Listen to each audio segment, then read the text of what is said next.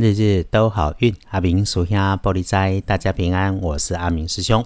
报告十二月三日星期日，在立月初三，古历是十月二一，农历是十月二十一日的日日都好运。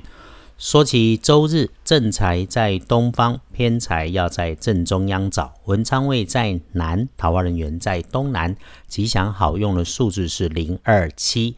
礼拜这一天，正在在东方，偏在在正中，门窗在南边，桃花人缘在东南。好用的数字是空二七。不运用深黑色，这个周日哈不建议搭配使用的，则是橘红色。我们来说周日的通论，论日运日时里会让你出现破财状况的人，是你自己身边的男生，长辈跟晚辈的机会差不多。不过有个特点是他的个子高，或者是长得就魁梧壮壮的，又或是他的座位是靠着墙边大柜子旁。然后呢，有面对上级交办的，可能出现工作冲突的状态。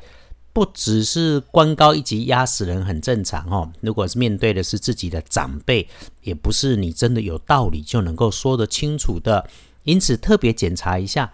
如果在交办拜托的事情里头有曾经发生过调整的状况，或是长辈嘴巴脱口说出来的跟他理解想象的不一样，下错了指示，提醒自己一定要把事物跟条件务必再三确认啊！留意一下高速亮光处，基本不动的工具设备就可能要小心，特别是蓝色、青色大件不容易移动的机器设备。我们来看贵人。周日贵人也是身边的男生，身材均匀，特点是嗓门大啊。资讯工具或者电器类使用特别的娴熟，这是他的特点。当人家帮你顺利顺心的时候，请带着感谢哦。那回头看隶书通胜，简单看就一个黑字，就叫嫁娶。这么看起来，这个礼拜天是没有喜宴可以吃的了哈。好。回到自己来，午餐、晚餐简单就好。说说跟我们有关系的，拜拜、祈福、许愿可以。出门远行没有说好不好？交易买卖收银两，低调谨慎。有钱收钱，别张扬。毕竟建除十二神，多看一下是成功的成字。谨记阿明师兄说，收尾收得好，业绩不会少，而且哈事以密成。语多谢败，你想干的事情越少人知道，成功的机会才越大。而且能赚钱的事情，干嘛搞得全天下都知道？我们来看大本的，乙未日日运不妥的时间是天没有亮前的一到三点钟。当你还在夜归的路上，交通要注意，身边的财物要看牢。不过呢。天将亮的五点到七点钟是大好时机啊！通常我们在这里安排的是静坐抄经唱题。如果你也愿意在周日晨起，这是很鼓励的时间点。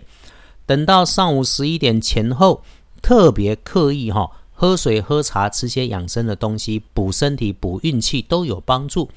然后呢，时运好用，一直到午餐后下午一点过后到晚餐之间，整个是顺利交杂，也没有大妨碍啊。建议是可以独处就独处，不能独处就不慌不忙，别上脾气，因为里头有一点点火气旺的现象。